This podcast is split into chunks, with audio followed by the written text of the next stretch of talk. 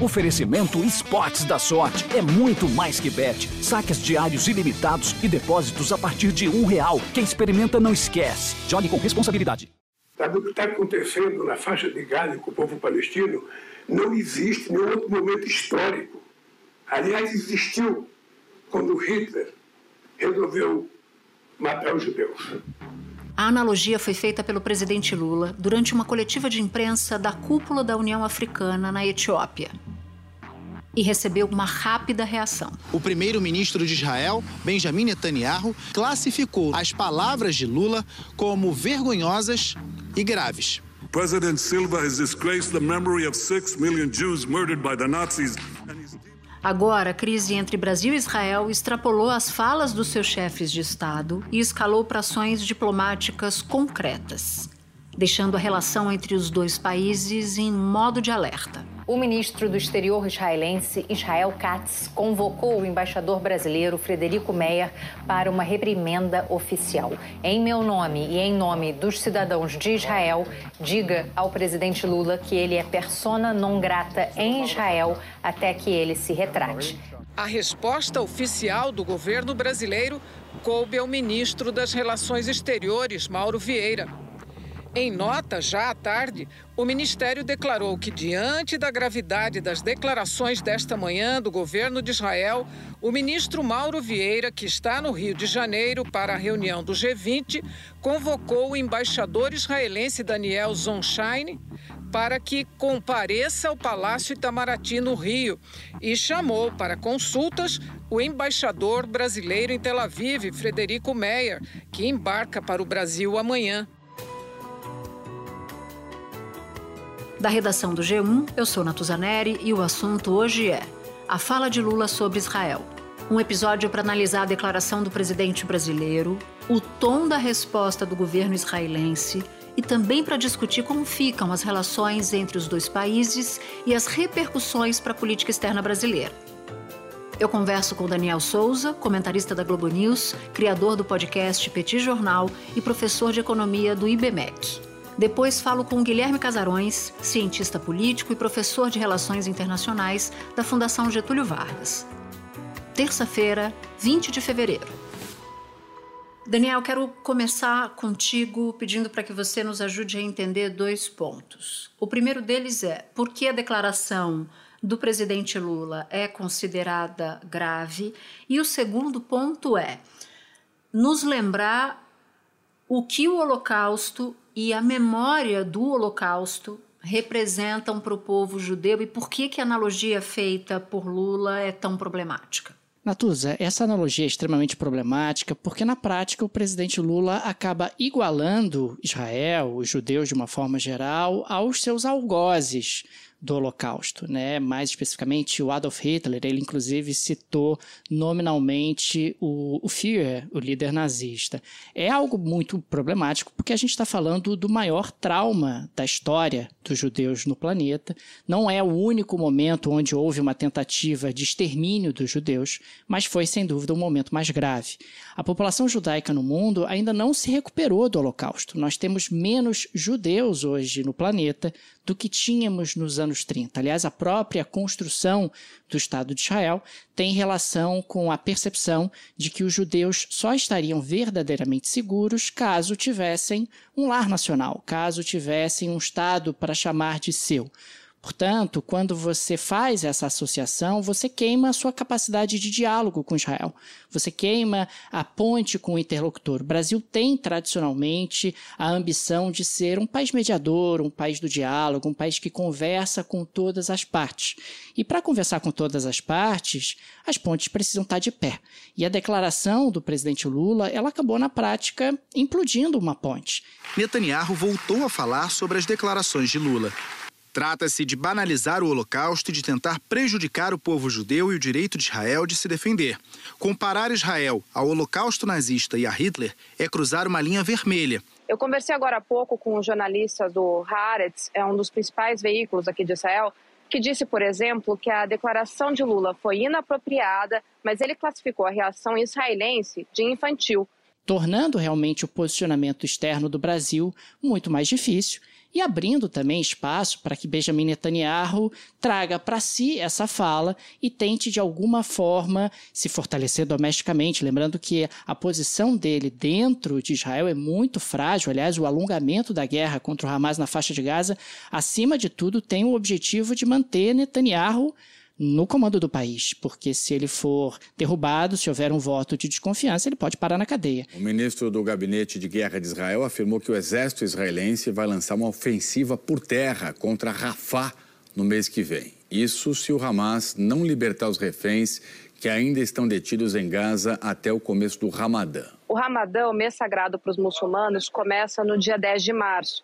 Então, essa é a primeira vez que uma autoridade israelense informa quando o exército poderia entrar em Rafah por terra. Essa é a última cidade no sul da faixa de Gaza antes do Egito, que mantém a fronteira fechada. A expectativa por essa ofensiva terrestre está provocando reações internacionais, porque ela é uma cidade densamente povoada, com cerca de um milhão e meio de palestinos que fugiram da guerra em outras partes do território. Então, o presidente Lula acaba fazendo realmente uma comparação desastrosa, bastante infeliz, e acaba dando a Netanyahu uma, um discurso, uma tentativa de unir a população israelense. Lembrando que Netanyahu não une Israel, ou particularmente os judeus de Israel, mas o Holocausto une.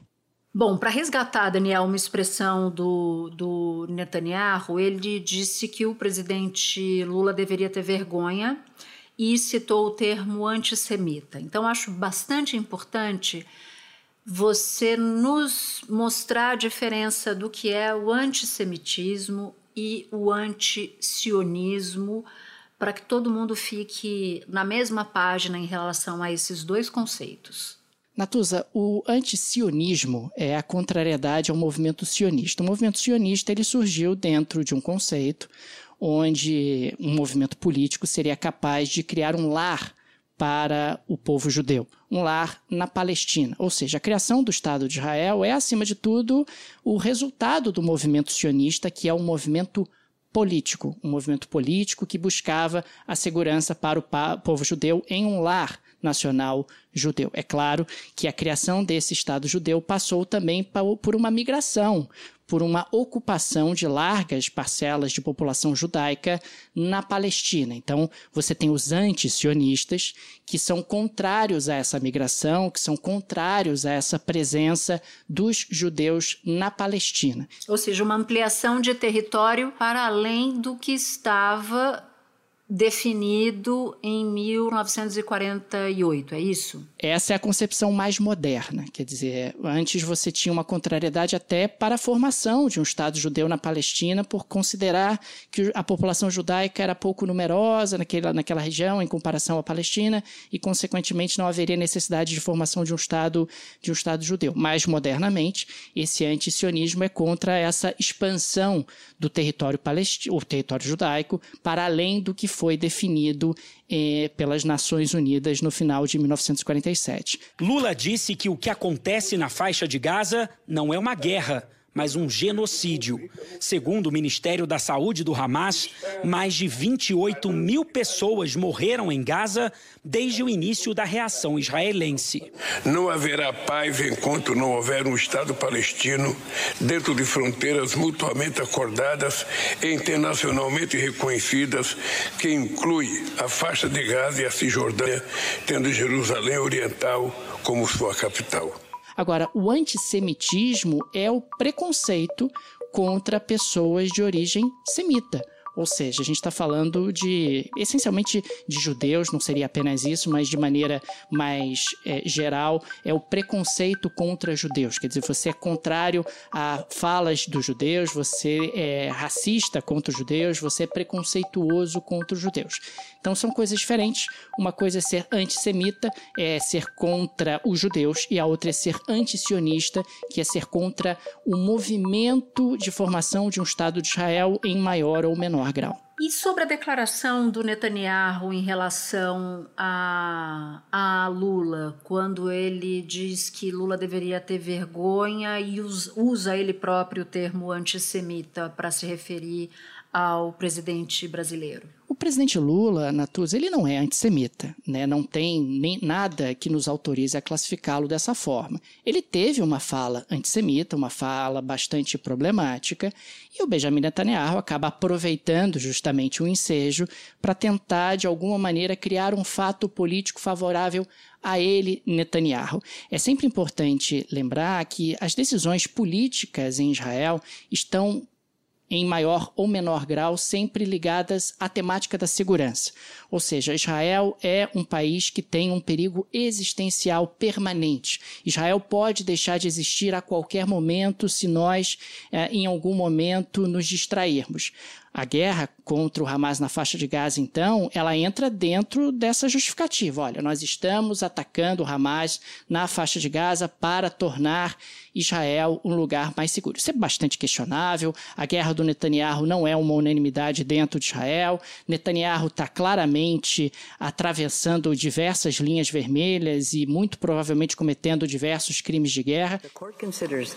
A Corte de Haia, na Holanda, decidiu que Israel deve impedir que atos de genocídio sejam cometidos, garantir que as forças israelenses não cometam tais atos, impedir ou punir a incitação pública de genocídio palestino na faixa de Gaza, permitir a entrega de serviços básicos e assistência humanitária no território, preservar as evidências de alegados atos de genocídio e enviar no prazo de até um mês um relatório comprovando que adotou as medidas determinadas. Isso é uma questão. Mas outra questão é que ele consegue, com essa fala do presidente Lula, é mais ou menos dizer o seguinte: olha lá, tá vendo? O, o risco do holocausto ainda existe, o antissemitismo ainda é forte, por isso a minha guerra é tão necessária, por isso eu estou atacando o Hamas na faixa de Gaza. Isso é uma maneira de tentar criar um, um fato político domesticamente em Israel a favor dele, Netanyahu, dentro de um contexto onde ele está muito frágil politicamente. Daniel Souza, que bom que você veio conversar aqui com a gente. Muito obrigada. Eu sei que você tem trabalhado muito nos últimos dias, aliás, como sempre. Eu agradeço o teu tempo aqui, Daniel. Eu que agradeço, Natuza. Um abraço a todos os ouvintes e até a próxima. Espera um pouquinho que eu já volto para falar com Casarões. O Mercado Livre chegou chegando no Big Brother Brasil 2024. Fez o seu pedido? A gente faz a entrega mais rápida do Brasil. Assinou Meli Mais? Tudo fica ainda melhor. Você pode ter ainda mais frete grátis. E tudo isso em milhares de produtos. Chega chegando agora mesmo no app.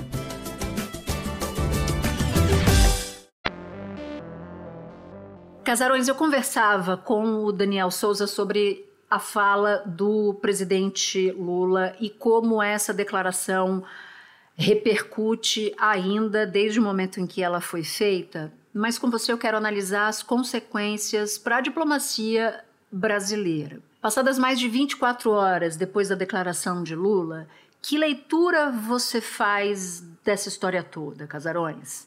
O presidente Lula ele fez um cálculo equivocado, se é que foi um cálculo, né? tem toda uma especulação, se foi uma fala de improviso, se foi uma fala deliberada, mas ele, ele fez um cálculo que é, basicamente, assim, se foi calculado, colocaria a fala num patamar diferente das condenações e críticas que o governo brasileiro e ele próprio já tinham feito a respeito do massacre em Gaza desde o 7 de outubro ou desde aqueles primeiros momentos em que o Brasil foi instado a se posicionar. Eu estou percebendo que Israel parece que quer ocupar a faixa de Gaza e expulsar os palestinos de lá. Sabe? Isso não é correto, não é justo. Ser humanista impõe igualmente o rechaço à resposta desproporcional de Israel, que vitimou quase 30 mil palestinos em Gaza, em sua ampla maioria, mulheres e crianças. O Brasil condenou o Hamas, sabe? Mas o Brasil não pode deixar de condenar o que o, o, exército de Israel está fazendo na faixa de Gaza. Comparar com o Holocausto, é, além de ser uma analogia muito problemática pela questão histórica, pelo que representa o Holocausto como memória coletiva e trauma coletivo do povo judeu, é, leva a crítica para um patamar muito diferente que acaba resvalando em grupos que não necessariamente eram alvo da crítica do, do presidente Lula, ou seja, ele fez é, uma, uma colocação que me pareceu muito claramente destinada ao governo de Israel, falando de crimes de guerra cometidos pelo governo atual de Israel, do premier Benjamin Netanyahu, mas a ofensa se generalizou e atingiu sobretudo a comunidade judaica, não só no Brasil, no mundo. Se você observar bem, alguns intelectuais, o próprio Edgar Morin, ele tem um discurso que diz o seguinte: olha, o povo judeu foi tão perseguido por questões sociais e raciais, infelizmente agora está aplicando muitas, é, muito sofrimento a um outro povo na Palestina. Então, o Morin é, protesta dessa maneira. Alguns intelectuais, eu já ouvi alguns, defendem até comparar mesmo com o Holocausto, mas existe uma diferença muito grande entre a declaração de um intelectual independente e a declaração de um presidente da República. O presidente da República é muito mais pesado, ele leva relações diplomáticas, relações culturais, relações científicas, econômicas. Uma vez entrado na arena da política, quando um presidente afirma isso, dá margem também para o espetáculo. E, obviamente, né, se a gente pensa eh, aqui dentro do Brasil, a coisa também foi, é, foi sendo capitalizada por determinados grupos. Ou seja, um dia depois, me, me parece que o, o, o grande efeito que o Lula queria com essa fala, de novo, deliberada, calculada ou espontânea, que era chamar atenção para o conflito, para o massacre, para o que está acontecendo do ponto de vista humanitário, acabou gerando tanta espuma em torno da analogia do que ele disse que eu pessoalmente não sei se foi uma estratégia acertada ao fim e ao cabo. Casarões, Israel declarou Lula como persona non grata. O premier convocou o embaixador brasileiro para uma conversa. Essa convocação, segundo diplomatas brasileiros, foi fora do comum. Do lado brasileiro, o Brasil também convocou o embaixador em Israel. Eu queria entender quais são as consequências práticas dessas ações e reações. Você enxerga espaço para uma escalada da crise, por exemplo?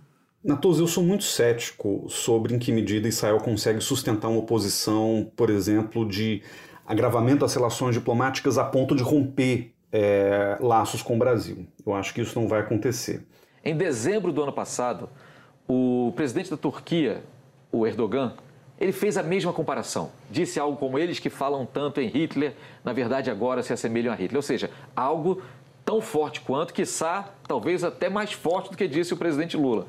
E naquele momento, o que fez o governo de Israel? A resposta foi através de uma porta-voz do Ministério das Relações Exteriores, dizendo que condenava nos mais duros termos a declaração do presidente turco, mas não houve chamamento ao embaixador para ouvir repreensão, muito menos o presidente turco foi declarado persona não grata. Netanyahu, obviamente, é, para usar uma analogia que a gente conhece e usa muito, levantaram a bola para ele. O Lula, a fala do Lula levantou uma bola para o Netanyahu cortar. E é claro que ele ia explorar, ele já tinha uma série de desencontros com, com o presidente Lula desde o 7 de outubro, por declarações é, que o Lula de, deu e por posturas que o Brasil assumiu no Conselho de Segurança da ONU. Então a gente vê também uma certa continuidade desse estranhamento que culmina nessa mensagem muito forte que é, é basicamente dar uma aula de história. Né? Esse foi o, o, recado que o governo de Israel quis dar ao governo brasileiro. Olha, vocês não entendem história, vocês não sabem o que foi o Holocausto, vocês estão fazendo uma comparação que é absurda, que é indevida e, portanto, a bronca vai ser dada justamente no museu é, do, do, do, Holocausto, que foi né, o, o, grande genocídio que, que define de alguma forma é, o século XX e a história coletiva do povo judeu. O embaixador brasileiro em Israel, Frederico Meyer, foi convocado pelo ministro das Relações Exteriores do país a comparecer ao memorial do Holocausto Yad Vashem, que fica em Jerusalém. Lá, ele viu um livro gigante com o nome de 4 milhões e 800 mil judeus assassinados pelo regime nazista. Em uma das páginas, há diversos nomes com o sobrenome Katz, o mesmo do ministro das Relações Exteriores de Israel. Sunshine se encontrou com Mauro Vieira no fim do dia, no Rio de Janeiro. Segundo o Itamaraty, o ministro manifestou surpresa e desconforto com o tratamento dado ao embaixador brasileiro em Israel, Frederico Meyer.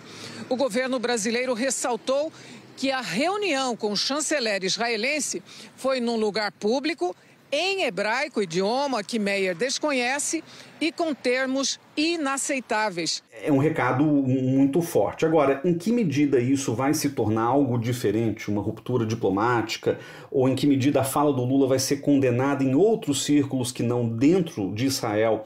Mesmo que a oposição tenha até se juntado a Netanyahu né, numa condenação ali à, à fala do presidente Lula, eu sou muito cético sobre a continuidade disso.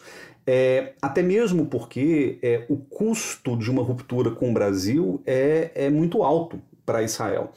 A gente está falando de um país, Israel, que vem batalhando nos últimos anos justamente no sentido contrário, para ter mais reconhecimento internacional. Haja vista as negociações feitas nos últimos quatro, três, quatro anos entre Israel e países árabes, Bahrein, Catar, Marrocos, Sudão, é, aqueles acordos de Abraão, né, celebrados ali pelo Trump no final do seu governo, ou seja, a gente está falando de, de um movimento de reconhecimento internacional, de busca desse reconhecimento, que é, é incompatível com uma tentativa de romper com, com o Brasil, principalmente pelo peso que o Brasil exerce sobre, principalmente, a política latino-americana. É importante trazer aqui uma, uma informação histórica. Quando o governo Lula reconheceu em 2010 o Estado da Palestina, a soberania do Estado da Palestina, foram 10 ou 11, se não me engano, países latino-americanos que, na sequência, na esteira da decisão do governo brasileiro, fizeram a mesmíssima coisa. Caso haja uma ruptura com o Brasil por parte de Israel, diante dos comentários do presidente Lula, pode ser que algum país latino-americano, até se solidarizando com o Brasil, também rompa relações com Israel, o que pode dificultar ainda mais a posição política do, do Netanyahu para fora. Então, pelo que você está dizendo, ou pelo menos pelo que eu estou entendendo da sua fala, a declaração do presidente Lula acabou contribuindo para que o Netanyahu explorasse politicamente também os aspectos dessa fala, certo? Exato, e, e, tem outro. O Netanyahu não, não, não, não, é a primeira vez que ele faz isso. Né? Se a gente pensa na relação com o Brasil em si, eu consigo contar pelo menos quatro episódios é, antes desse em que as relações ficaram bastante estremecidas por uma jogada política do, do Netanyahu, claro, né, num, num, certo desencontro com coisas que o Brasil tinha feito. Quando o Ahmadinejad, o então presidente iraniano Mahmoud Ahmadinejad, vem ao Brasil em 2009, houve um ensaio de repúdio por parte de Israel, aquela decisão do governo brasileiro, que o Brasil acabou conseguindo capitalizar. Depois teve uma polêmica em 2010, quando Lula visita Israel e alegadamente não vai visitar o túmulo do Theodor Herzl, que é, é considerado o fundador do movimento sionista ali no final do século XIX, muita gente ficou é, assustada com, e, e, enojada com a postura do Lula, mas aquilo não estava nem sequer na agenda oficial e foi feita uma tempestade em um copo d'água. Depois tiveram as crises com a Dilma, em 2014 do anão diplomático, 2015 do, da nomeação de um embaixador que o Netanyahu fez pelas redes sociais e que acabou gerando também uma celeuma, ou seja, não é a primeira vez que o Netanyahu tenta explorar politicamente essa relação com o Brasil. Quem chamou o Brasil de anão diplomático e também de criador de problemas foi o porta-voz do Ministério de Relações Exteriores de Israel. E por que o Brasil? Né? Não só pela sua influência na América Latina, mas porque o Brasil é um país com um numeroso é, é, eleitorado evangélico, que tem um peso estratégico para o Netanyahu na sua política de reconhecimento internacional. E também porque o Brasil é aquele país que, é, vamos dizer, um alvo seguro. Brigar com o Brasil é, tem um custo relativamente baixo. Não romper relações, que é uma outra história, mas essa, essa dinâmica né, de ficar atacando o Brasil é, acaba gerando um efeito político positivo para dentro, mas efeitos internacionais é, não tão relevantes assim, razão pela qual o Netanyahu tem, é, nessa longa trajetória como primeiro-ministro de Israel, explorado diversas vezes esse relacionamento com o Brasil para o seu benefício interno. Casaroles, em que contexto de política externa esse episódio se dá? Queria que você lançasse um olhar mais amplo, mais global sobre isso. Natuza, eu acho que a gente está falando de um mundo muito diferente daquele em que o Lula foi presidente 20 anos atrás. Essa é uma consideração importante também para a gente colocar as coisas em perspectiva. É, o Lula passou oito anos à frente da, da, da presidência buscando uma política de equilíbrio, né? aquilo que a gente às vezes na análise chama de equidistância. Sobretudo na, na região do Oriente Médio, em que você tem muita dificuldade de compatibilizar interesses de países que se veem muitas vezes como ameaças existenciais, às vezes que sequer se reconhecem, né, como é o caso de Israel e Irã, ou Israel e os palestinos, Arábia Saudita, Irã, quer dizer, você tem uma, uma geopolítica do Oriente Médio que dificulta muito qualquer tentativa de navegar fazendo uma política de boa vizinhança na região, mas o Lula conseguiu fazer isso porque é aquele momento em que ele presidiu o Brasil pela primeira vez era um momento relativamente mais tranquilo na, na geopolítica regional do Oriente Médio. Então, é, jogar o jogo do, da boa vizinhança, da equidistância, da ponderação, da mediação, era algo que levava o Brasil bastante longe. E levou, de fato. O Brasil conseguiu não só contratos comerciais, com uma boa relação política com vários atores da, da região. É, quando o, o, o Lula volta à presidência, né, em 2023, ele já está diante de um mundo muito diferente. A gente está falando de duas guerras, se a gente considera a guerra Rússia-Ucrânia e a guerra entre Israel e o Hamas na faixa de Gaza, a gente está falando de duas guerras que envolvem pelo menos uma potência nuclear em cada. Israel é uma potência não declarada, é, com bombas atômicas, a Rússia é a maior potência atômica do mundo. Então é, é um mundo muito mais perigoso, muito mais violento em que uma estratégia de equilíbrio talvez não faça tão, tanto sentido ou talvez não atinja os objetivos da política externa brasileira, que é exercer um certo tipo de protagonismo ou de liderança, seja regional, seja do sul global. Então Lula foi instado a tomar certas posições de maneira muito mais clara e contundente é, ao longo desse, desse conflito, né, desses quatro, cinco meses desde, desde o início do conflito. Essa é a razão pela qual a gente vê certa mudança na política externa em termos da postura do, do governo brasileiro. Bom, Casarões, a gente sabe que o governo Netanyahu exigiu um pedido de desculpa por parte de Lula. E aqui no Brasil, dentro do, do, da base de Lula, do meio progressista, houve quem avaliasse que sim, que caberia um pedido de desculpa ao povo judeu e não ao governo Netanyahu, e que este sim deveria ser criticado pelas ações em Gaza que atingem civis. E uma outra ala dizendo: não, o presidente da República não disse nada demais e, portanto, não caberia aqui um pedido de desculpa. Eu queria a sua avaliação sobre, sobre isso. Olha, eu acho muito, muito difícil que um pedido de desculpa a, esse, a essa altura do campeonato mude é, significativamente a, as posições que já existem a respeito do, do próprio presidente Lula. Ou seja, quem acha que o presidente Lula é antissemita, é, opinião da qual discordo, vai continuar achando que ele é antissemita. Ou quem diz que o Lula é, favorece determinados grupos, é, tem, tem algum conluio com o Hamas, vai continuar achando isso independentemente de um pedido de desculpa. Após ah, esse show, foi classificado dentro do Itamaraty um show, é, um espetáculo produzido por Israel para humilhar Aí com isso, com esse show, como eles estão classificando dentro do Itamaraty, mudou. Não tem mais espaço neste momento para um pedido de desculpa é, de Lula, como é, Israel está querendo. Eu acho que seria é, é muito, muito interessante da parte do, do, presidente brasileiro se posicionar em respeito a, a, a pedaços importantes da comunidade judaica que não se sentem representados pelo governo Netanyahu, que defendem a causa palestina, que apoiaram ou apoiam o PT e o próprio Lula historicamente.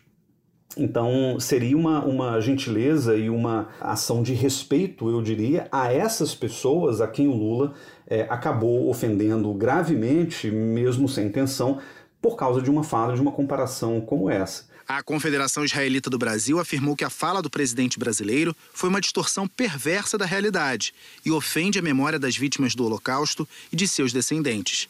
O Instituto Brasil-Israel afirmou que a comparação de Lula é um erro grosseiro que inflama tensões e mina a credibilidade do governo brasileiro como um interlocutor pela paz. Agora, é, eu acho muito difícil que, que isso é, seja feito sem passar uma certa mensagem de fraqueza, de que o Lula voltou atrás, de que o Lula foi capturado por determinados grupos de interesse, por isso ele está mudando de opinião. É, eu acho que pegaria muito mal, sobretudo com, com relação a uma base de esquerda é, com quem o Lula tem se desencontrado eventualmente. Acho esse também um, um ponto importante. É, o Lula nunca foi tão demandado pela sua própria base para tomar certas posições de política externa como ele tem sido nesse terceiro mandato. E de novo, porque o mundo mudou, mas também o Brasil mudou. Ele é muito mais poroso, o nosso país é muito mais poroso hoje a temas internacionais do que há 20, 30 anos atrás. De modo que qualquer coisa que aconteça no mundo resvale e repercute na política do dia a dia, na opinião pública, no debate, é, como nunca a razão pela qual também a política externa vem sendo usada pelo governo, pelo, não só pelo governo Lula, mas também pelo governo Bolsonaro e por outros, como forma de organizar a própria base, as próprias lealdades políticas.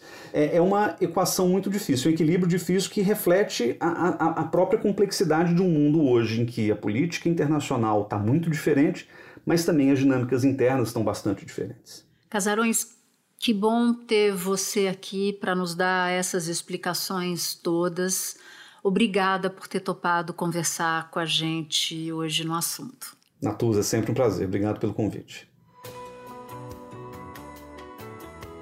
Este foi o assunto podcast diário disponível no G1, no Globoplay, no YouTube ou na sua plataforma de áudio preferida. Comigo na equipe do assunto estão Mônica Mariotti, Amanda Polato, Carol Lorenzetti, Luiz Felipe Silva, Gabriel de Campos, Tiago Kazuroski e Sara Rezende. Eu sou Natuzaneri e fico por aqui. Até o próximo assunto.